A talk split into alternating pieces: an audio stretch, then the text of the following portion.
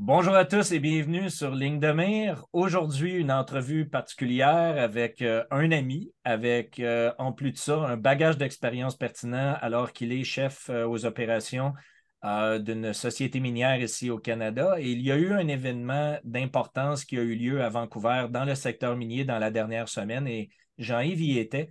Donc, on a vu l'intérêt en fait de pouvoir amener un peu le pouls du secteur minier euh, aujourd'hui avec l'entrevue de Jean-Yves qu'on va vous présenter dans quelques instants. Tout d'abord, un petit bonjour à mes associés qui sont avec nous aujourd'hui aussi. Salut Eric, comment vas-tu? Salut à tous, ça va bien? Monsieur Patrick, comment vas-tu? Salut, ça va bien. Bonjour à tous et bienvenue à Jean-Yves. Jean-Yves, merci d'être des nôtres. Euh, d'abord, tu as un bagage intéressant. Hein. Tu as été euh, conseiller financier pendant plusieurs années du côté du Québec. Tu es maintenant euh, chef aux opérations d'une société minière. On va parler un peu des différences que vous avez aussi en tant que société au fil des prochaines minutes de l'entrevue, parce qu'il y a des trucs vraiment pertinents chez vous. Mais avant d'aller de ce côté-là, tu étais la semaine dernière au Vancouver Resources Investments Conference. Euh, qui est vraiment axé sur l'investissement dans les ressources naturelles, dont les matières précieuses. Euh, qu'est-ce que tu peux nous dire, en fait, sur le pouls du marché, euh, ce que tu as ressenti ou avec les gens que tu as rencontrés là-bas pour le bénéfice de nos auditeurs? Écoute, merci premièrement de m'inviter à votre, votre talk show. ça fait plaisir. écoute, Martin, c'était une super conférence. Honnêtement, il y avait énormément de qualité en termes de, speakers, de personnes qui donnaient des. Parce que, évidemment, dans ce genre de conférence-là, tu as plein de kiosques avec des compagnies minières. C'était quand même assez familial. Euh, C'était pas la. C'est pas la plus grosse conférence au monde, mais c'est une conférence qui est vraiment, comme, comme tu l'as bien expliqué, y a beaucoup d'emphase sur le côté investissement. Alors, euh, il en est ressorti à mon. Je n'ai pas été surpris, à vrai dire, mais c'est que les, les, facteurs sont très favorables actuellement à une où on devrait vivre une belle période euh, sur l'augmentation des prix des métaux précieux euh, dans, les la prochaine année, les prochaines années, et euh, que, que, le monde entier, il y a une multitude de facteurs, tout est en ligne pour être, pour être dans une, on pourrait dire, dans un bull market, qu'on dit souvent en investissement dans ce secteur-là. Et, que, ce, qui, nous amène là aujourd'hui, c'était une carence en investissement, en exploration, un surplus de, distribution monétaire sur la planète. Ils sont tous là. Alors, on est. je veux dire, ce que j'ai entendu là-bas, c'est extrêmement positif. Je pense que tous les gens qui sont déjà investis dans ce secteur-là, qui ont passé à travers les tempêtes, parce qu'on a eu des années quand même plus difficiles, euh, devrait persister parce que je pense que le meilleur s'en vient euh, et, c'est juste une question de temps. On peut pas, euh, on s'en sortira pas. Il faut qu'il y ait un rajustement des prix pour soutenir cette industrie-là parce qu'il n'y aura pas de découverte. Il y a plus de découvertes, puis il n'y en aura pas plus si les prix ne montent pas. Alors, c'est le gros du signal que, que, que je retiens du voyage. Je pense que ça t'amène un point hyper intéressant qu'on peut euh, discuter, euh, Jean-Yves. Donc, euh, je faisais part dans une vidéo précédente publique, comme quoi que, hein, au niveau là, des contrats futurs, on voit clairement que l'or est retourné très, très près actuellement de ses sommets historiques. et de l'autre côté, on voit clairement là, que le secteur minier traîne de la patte depuis plusieurs années déjà. Puis là, je parle vraiment au niveau de l'or et de l'argent en particulier. Là. Euh, et là, comme tu le dis, c'est que s'il n'y a pas d'investissement, il n'y a pas d'intérêt, les investisseurs n'investissent pas dans des compagnies privées ou publiques, euh, on va se retrouver dans une situation précaire où là, il y aura encore plus de déconnexion entre l'offre et la demande. C'est ce que tu es en train de vivre actuellement, c'est le discours. Oui, en fait, ils disent tout le temps, Martin, c'est que la solution à des prix bas, c'est des prix bas. C'est comme l'inverse. Quand c'est rendu trop cher dans une commodité, on peut penser à l'immobilier. Au Canada, là, ça a été un boom absolument. Mais je veux dire, il, y a un il y a un moment où ça vaut trop, c'est trop cher. Mais là, actuellement, je crois que dans le cas, plus particulièrement dans l'argent que dans l'or, où les marges sont beaucoup, beaucoup plus simples, plus minces, il va y avoir un renversement violent, à mon avis, qui s'en vient euh, qu'est-ce qui va être l'élément catalyseur de tout ça? l'avenir nous le dira, mais il y a tellement de potentiels catalyseurs à ça que c'est inévitable qu'on va un de ceux-là va se pointer un bon matin puis on va avoir un rajustement du prix euh, massif. C'est pas, pas un ou deux dollars. Pas, le marché n'a pas besoin. Pas parce que le silver à, 22 dollars, le coût de production est à 21 à peu près sur la planète. L'industrie minière ne se mettra pas à chercher du silver ou de l'argent s'il monte juste de 2-3 dollars parce que le marché va dire ben, il va revenir. Il faut, qu'il y ait un rajustement. Et je pense que c'est ce que le message qui ressortait de la conférence, c'est qu'il va y en avoir un rajustement. Et ça va être un rajustement qui va en surprendre plus qu'un. Évidemment, on était entouré de gens qui ne pensent que métaux précieux est la chose à faire. Ce n'est pas dans une conférence de technologie ou euh, de pharmaceutique. Alors, euh, c'est ça. Éric, tu avais, euh, une question? Oui, parce que là, tu évoques en fait avant qu'on enregistre, on discutait justement de l'activité de fusion-acquisition dans le domaine des métaux précieux. Tu peux dire un mot par rapport à ça? Parce que ça, c'est intéressant justement pour. Euh, oui, en fait, actuellement, il y, a, une consolidation. Puis à, l'heure où on se parle, il y a eu une annonce ce matin entre euh, Newmont, qui est le plus gros producteur au monde, qui a fait un offre d'achat euh, sans même négocier avec eux, avec Newcrest, qui est le cinquième au monde. Les compagnies minières sont assoiffées de renouveler leur capacité de production parce qu'il les, il gruge et il les renouvelle pas. Traditionnellement, il y avait beaucoup, beaucoup de projets d'exploration avancés où une compagnie minière pouvait acheter ça à fort prix et en faire une mine. Aujourd'hui, il n'y en a pratiquement plus. Alors, la seule chose qui leur reste, c'est d'acheter un compétiteur. Et les compétiteurs qui restent, il n'en reste pas gros. Et ils ont aussi à dealer avec euh, ce qu'on appelle une fragmentation des États dans le monde où il y a des pays, un producteur américain ne voudra pas acheter des mines en Russie. Euh, alors, ça limite le terrain de chasse. Alors, il n'y a, plus d'offres pour partir des mines et les potentiels d'acquisition sont limités. Alors, ça rend le marché difficile. Puis il y a toujours le risque de nationalisation, en fait, dans certains pays où le gouvernement euh, veut évidemment recevoir sa cote euh, sur des opérations, et ainsi de suite. Et par le fait même, donc, le risque augmente, même pour les investisseurs. Euh, on parlait un peu plus tôt aussi, bon, on voit la défaillance, là, surtout depuis les dernières semaines au niveau de l'éolien. Euh, on mentionnait euh, que le solaire, hein, les panneaux solaires prennent de plus en plus d'ampleur. Il y a une demande qui a explosé au fil des dernières années. On sait que les panneaux solaires requièrent de l'argent pour fonctionner. Qu'est-ce que tu peux nous dire par rapport, parce que là, on va embarquer dans des questions plus environnementales. Il y a un intérêt du côté des nouvelles générations d'investisseurs à ce qu'on soit un peu plus responsable et vert, n'est-ce pas? Euh, quel est le lien justement entre l'argent et les panneaux solaires et la demande? OK, bien, le, actuellement, dans le monde entier, il y a, une grosse vague verte. Là, tout le monde, euh, on ne s'en sort pas. Il faut penser à une, meilleure répartition de notre consommation d'énergie. Puis les, panneaux solaires et les éoliennes sont en avant-plan actuellement dans le monde entier. La, la, polémique actuelle, qui est encore, à mon avis, pas euh, assez connue du grand public, et que les éoliennes ne sont pas nécessairement la solution euh, d'avant-plan pour régler les problèmes d'énergie, pour la simple et bonne raison que leur coût, leur entretien et l'impact environnemental sont vraiment pas euh, de leur côté. Actuellement, il y a beaucoup, beaucoup de parcs éoliens en haute mer qui montrent qu'il y a beaucoup de bris, ça coûte, a les coûts sont très élevés et il n'y a, pas de rentabilité. Alors, donc, et beaucoup d'oiseaux qui meurent. Tu t'attends à quoi? on, est, on est dans un, cycle, Martin, que tu vas avoir le, vraiment une moins grande demande pour les éoliennes qui s'en vient et plus pour le panneau solaire. Donc, une augmentation de la demande de, de l'argent. Donc, une des, un des facteurs qui peut jouer un rôle sur la demande serait justement le secteur solaire. En fait, pour être plus que ça, je dirais que il y a certains analystes qui prévoient que d'ici 2030, la demande juste en panneaux solaires va accaparer toute la production de silver sur la planète. Ce qui, ce qui en dit long sur la quantité qu'on a accès. Et euh, il y a quoi? 500 applications minimales au silver? Euh, il n'y a plus d'électronique si on n'a pas de silver. Il n'y a pas d'auto électrique. Euh, et je pense que j'avais lu qu'un missile patriote, il y avait 50 kilos de silver dans un missile patriote. Et à l'heure où on se parle, il y a beaucoup de silver qui est perdu et qui ne sera pas récupéré sur des champs de bataille, malheureusement. Euh, c'est favorable au prix du silver, mais bon.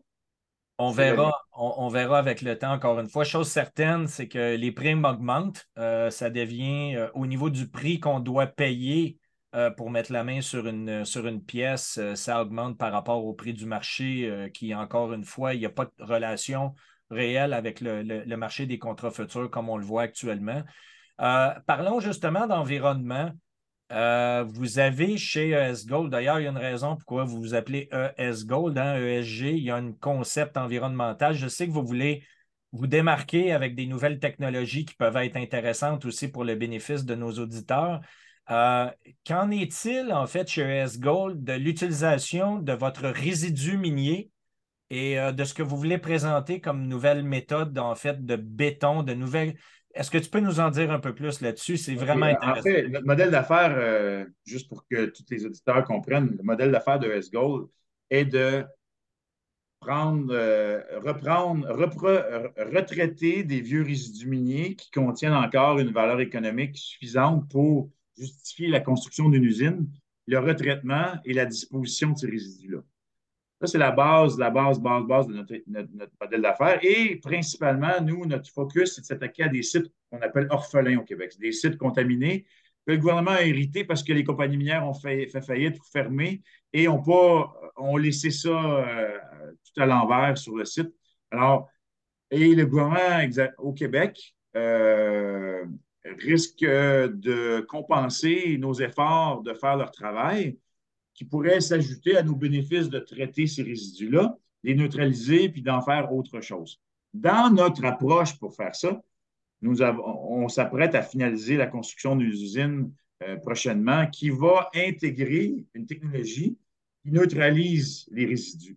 Quand je dis neutraliser, il faut faire attention, on, on, est, on, mélange dans le résidu minier parce que qu'est-ce qui crée de la pollution, là, pour mettre ça simple, c'est souvent, c'est on a des sulfures dans les résidus. Les sulfures mélangés avec de l'air, de l'eau, euh, créent d'acidification, donc de génération d'acide. Nous, on met ce qu'on dit des Rolaids ou des Toms mélangés dedans, où ça, ça cancelle la génération d'acide.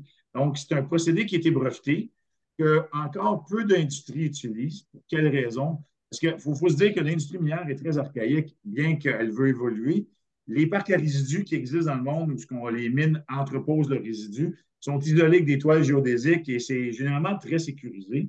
Donc, c'est contenu dans un endroit spécifique, mais il y a toujours des risques de, danger. Si vous regardez les nouvelles, vous allez voir à chaque année, il y a une mine en quelque part qu'il y a eu une dame qui a lâché puis ça a pollué des rivières, euh, des champs.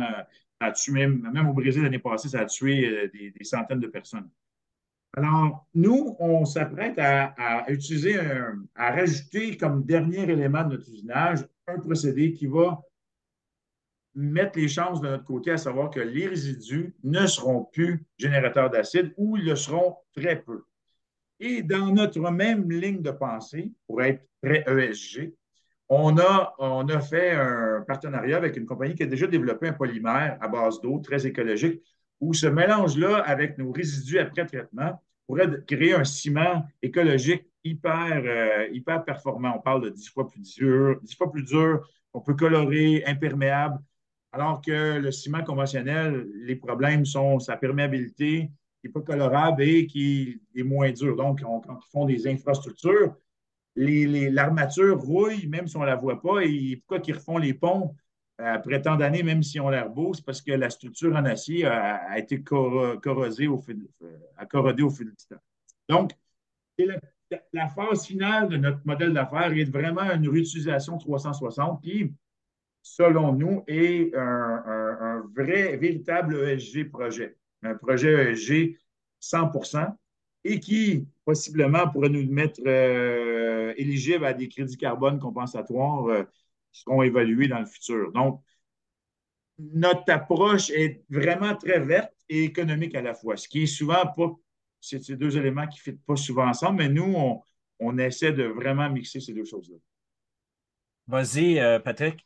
Ouais. Une petite question justement, les, résidus dont tu parles, est-ce que euh, tu as, j'imagine que ça a été fait, est-ce que tu as une quantification de la quantité disponible euh, sur le, terrain que vous avez en ce moment? Oui, actuellement, on a évalué environ un million de tonnes de, résidus qui vont être retraités, mais la mine qui était la première mine de zinc au Canada, euh, qui a débuté en 1905, dans les registres, il y aurait 2,6 millions de tonnes sur le site. Nous ne les avons pas tous identifiés parce que la nature a repris son cours à certains endroits, mais euh, un million de tonnes, donc potentiellement un million de tonnes de ciment. Et euh, il y a d'autres compagnies minières que j'ai découvertes qui ont essayé de faire ça à, d'autres endroits dans le monde. Leur problématique est qu'ils sont loin de, centres urbains importants parce que du ciment, euh, on n'a pas peut-être besoin d'un million de tonnes de ciment s'il n'y a pas de ville à côté. Nous, on est, on est chanceux, on est à une heure de Québec, une heure de Trois-Rivières, deux, villes assez importantes au Québec où on pourrait facilement transporter nos résidus et les convertir en ciment dans une utilisation euh, de centre urbain important. Vas-y, euh, Eric. Je reviens sur les métaux précieux. La question que je me pose, en fait, c'est euh, est-ce que c'est uniquement le prix qui, qui, explique le fait que maintenant, de prendre ces résidus, c'est économique, justement, sans parler du, du ciment, hein, en parlant uniquement des métaux précieux Ou euh, en fait, est-ce que c'est aussi les procédés qui ont, je veux dire, simplement d'extraction ou... Parce que j'ai jeté un œil justement, puis je vois que, en fait, à l'époque, apparemment, ils balançaient ces résidus devant la mine, euh, puis que c'était du sable principalement. je me suis posé la question de dire, mais c'est marrant ça. À l'époque, ils auraient peut-être pu avoir une technologie qui leur permettait justement d'extraire ces métaux qui sont encore à l'intérieur de ces résidus. En fait, euh, l'explication, euh, c'est que euh, toutes les règles environnementales sont apparues plus à partir des années 80. Et un de nos deux projets qu'on a, qui est assez spécial, c'est la monnaie royale canadienne à Ottawa, a acheté ses résidus de traitement de lingots dans la rivière jusque dans les années fin 70. Et nous, on a un partenariat où on peut récupérer ça parce qu'on est à l'étude, il y aurait des quantités phénoménales d'or et d'argent et même de platine et de palladium dans la rivière qui n'ont pas été complètement bien récupérées. Et, mais partout dans le monde, les industries souvent se positionnaient proches de cours d'eau parce que c'était facile de. Les systèmes d'égouts, même à Montréal, je suis sûr que c'est comme ça, peut-être en Europe aussi, mais ça ne fait pas si longtemps que les, tous les systèmes d'égout sont connectés et qui n'envoient plus ça dans les rivières. Ça ne fait pas plus que 30, 40 ans, je dirais. Alors, l'environnement. alors, toi, tu évoques l'aspect euh, environnemental, mais je veux dire, concrètement, là maintenant, quand tu vas avec ES Gold, quand vous allez retraiter en fait ces, ces déchets, vous allez extraire de l'or, de l'argent et d'autres métaux, j'imagine, en fonction de la métallurgie. Euh, c'est vraiment le fait que le prix est déjà augmenté qui fait que ça devient économique? Il y a, je dirais, plusieurs facteurs. Ce n'est pas une réponse euh, avec une réponse. C'est, euh, comme j'ai parlé plus tôt, il y a peu de découvertes. Donc, et le processus pour avoir une opération minière est extrêmement long et complexe et euh, génère des capitaux faramineux aujourd'hui avec les risques qui vont avec. Et avec toute l'accumulation, parce qu'au Québec, on a environ 150 sites orphelins, comme celui de Montauban, où on va installer une usine. En Ontario, on en a 250. Et à travers le monde, euh, c'est des milliers. Là. Euh, alors, à mon avis, le recyclage est dans l'air du temps et le recyclage des résidus miniers, à l'époque, ils trouvaient des nouveaux dépôts qui étaient tellement riches que s'attarder à aller brasser des vieux déchets n'était pas justifié parce que l'économique par rapport à... Parce que nous, à, Montauban, on a obtenu un permis pour une usine de cyanurisation à circuit fermé. Donc, on met de la cyanurisation pour récupérer l'or et l'argent, mais on, on, l'extrait, le cyanure, avant de rejeter les résidus, en plus d'y ajouter une composante qui neutralise l'acidification. Mm-hmm l'industrie minière, ça nous a pris, je pense, sept ans à avoir le permis pour cette usine-là, parce que c'est une usine qui peut servir à traiter du minerai conventionnel. Ce n'est pas juste pour des résidus miniers d'ailleurs. Hein. Sur notre site, il reste encore beaucoup de, roches à la surface et même sous terre qui pourraient être économiquement extraits et repartir la mine.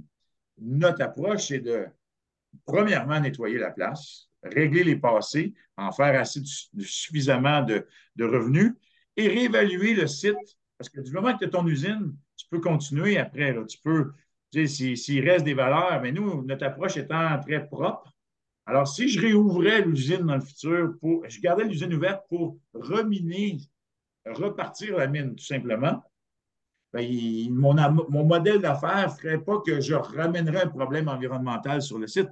Il serait automatiquement réglé. C'est comme si j'implante des nouvelles procédures qui, règlent la situation, même si je, leur, je recommence à miner.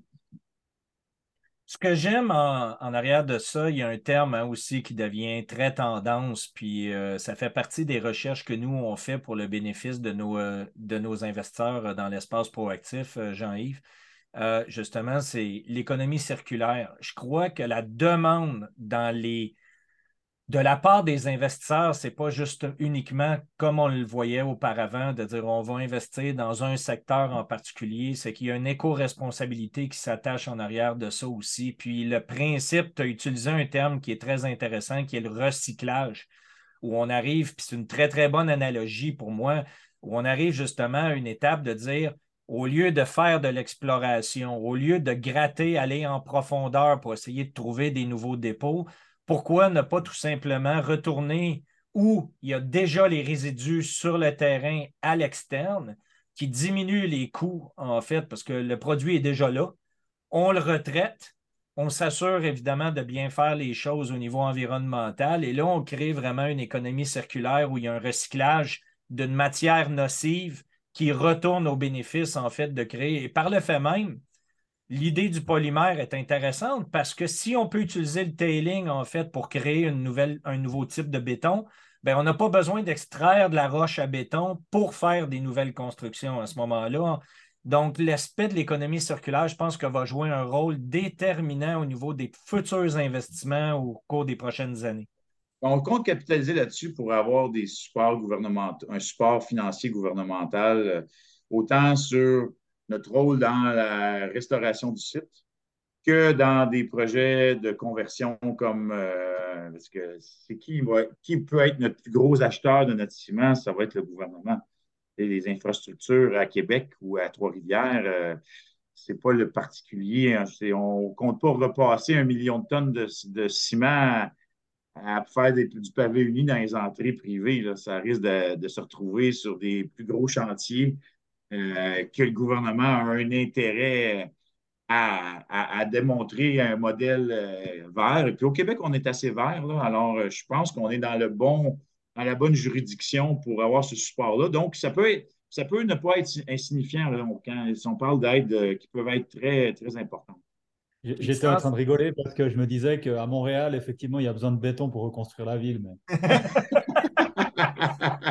Puis euh, écoute, tout en sachant qu'il y a quoi? Il y a 157 orphelins au, Canada. Donc, au euh, Québec seulement. Oh, pardon, au Québec. Puis c'est encore pire en Ontario parce qu'une grande majorité des sociétés minières opèrent au nord de l'Ontario, très, très près du Québec aussi. Euh, ce qui est la même chose du côté de Vancouver avec la Colombie-Britannique au nord. donc, écoute, intéressant. Est-ce que, Eric, Patrick, vous avez d'autres questions? Euh, qui vous viennent à l'esprit par rapport au secteur? Non, bah, comme ça, c'est bon. Je crois qu'on a évoqué. Euh, oui, oui, c'est bon. Super. Écoute, ce que j'en retire, Jean-Yves, euh, d'abord, un, il y a une volonté à vouloir améliorer la situation environnementale. Il y a la capacité du côté des sociétés minières de faire un bout de chemin. Hein. Mm-hmm. je constate aussi qu'effectivement, je valide avec toi le fait qu'il y a beaucoup, beaucoup c'est un secteur préhistorique. Euh, généralement, les miniers sont là depuis très, très, très longue date. Les mecs ont quand même fait des revenus intéressants, surtout ceux qui ont frappé des dépôts intéressants dans les 50 euh, dernières années. Faire bouger les choses, en fait, est quand même relativement difficile parce que c'est une ancienne génération qui est encore en contrôle. Il y a une volonté de la part des investisseurs à vouloir euh, questionner les gens de pouvoir au, au, niveau des opérateurs pour les amener à des nouvelles réflexions telles que vous, vous êtes en train de mettre euh, sur place. Euh, donc, excellent. Qu'est-ce qu'il y a en terminant, Jean-Yves, qui se passe de votre côté? Oui, vas-y, euh, Eric. Ce que je voulais dire par rapport à ce que tu viens de dire, en fait, ce qu'il y a d'intéressant, c'est d'observer justement beaucoup d'entreprises minières qui maintenant, surtout les nouvelles constructions quand ça existe, qui en fait euh, font venir l'électricité pour utiliser l'énergie. Ils utilisent de moins en moins de pétrole en fait et de plus en plus d'électricité, si possible, électricité hydraulique. Donc c'est vraiment, ouais, on est vraiment dans une phase où il y a une, comment dire, un changement de, de pensée et puis, euh, je ne sais pas si tu peux confirmer ça, euh, euh, Jean-Yves, mais il semble, en fait, de ce que j'en vois, que dans les conférences minières, il y a de plus en plus de gens dans la trente-quarantaine. Alors qu'avant, on ah voyait. il y a un renouvellement. Il y a un renouvellement, c'est, c'est, flagrant. Évidemment, la moyenne d'âge, je pense, de l'industrie minière au, au, Québec, je crois qu'elle frôle les 60 ans. Alors, mais il y, a un, il très bon renouvellement les problématiques sont. Ça reste une industrie qui ils ont beaucoup mécanisé au cours des dernières décennies. Donc, le, travail manuel, mais ça en reste que c'est encore un job très manuel. Puis, c'est très payant, mais il il y a des défis techniques et il y a, surtout, il y a quand même une grosse, une grosse carence en termes de renouvellement. Là. Il n'y a pas beaucoup de. Il y a, pas ça demande beaucoup de, ça crée beaucoup d'emplois, mais il n'y a, pas assez de monde. On dirait que tout le monde, avec les dernières années, il y a beaucoup de gens qui sont, quand tu es en ville, puis tu travailles euh, de chez toi, puis tu gagnes un bon salaire, aller travailler sous terre dans une mine avec des bâtons d'explosifs puis des camions, là, ça, ça, c'est pas évident de. Il y a des défis euh, au niveau humain importants dans l'industrie minière, euh, surtout qu'ici au Québec, au Canada, le coût de la main-d'œuvre dans l'industrie minière, euh, j'ai géré une, toute petite mine il y, a, deux ans et, je n'avais pas un employé qui gagnait en bas de 150 000 par année pratiquement. Puis c'est un cours d'une fin de semaine pratiquement. tu vois ce que j'entends, moi qui est euh, fortement exposé actuellement à tout ce qui est hein, le secteur justement des ESG, donc les crédits carbone et tout. Euh, ce que j'entends, c'est que le monde est en train de passer vers une diversification des opérations. Même les, sociétés qui œuvrent dans les énergies, euh, que ce soit l'extraction pétrolière, de gaz et tout, ils sont en train de diversifier leurs opérations, diversifier leurs activités.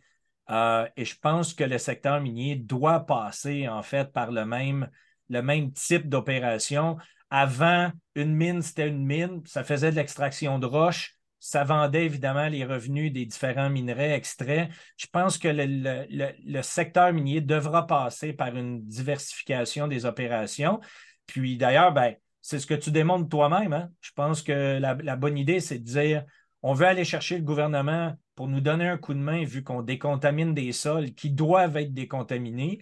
On veut amener une économie circulaire parce qu'au bout de la ligne, on veut essayer de ramener des anciennes matières contaminées, décontaminées vers une nouvelle utilisation. Puis je pense que vraiment l'avenir du secteur minier passe par une diversification des opérations. Puis t'en es la preuve. Donc, euh, un gros merci à toi, euh, Jean-Yves. Une très, très belle entrevue aujourd'hui. Merci. J'espère que vous avez apprécié, euh, chers auditeurs. Et si c'est le cas, donnez-nous un like, partagez directement la vidéo parce que, encore une fois, l'objectif, c'est de vous apporter du contenu de qualité. Jean-Yves, le mot de la fin?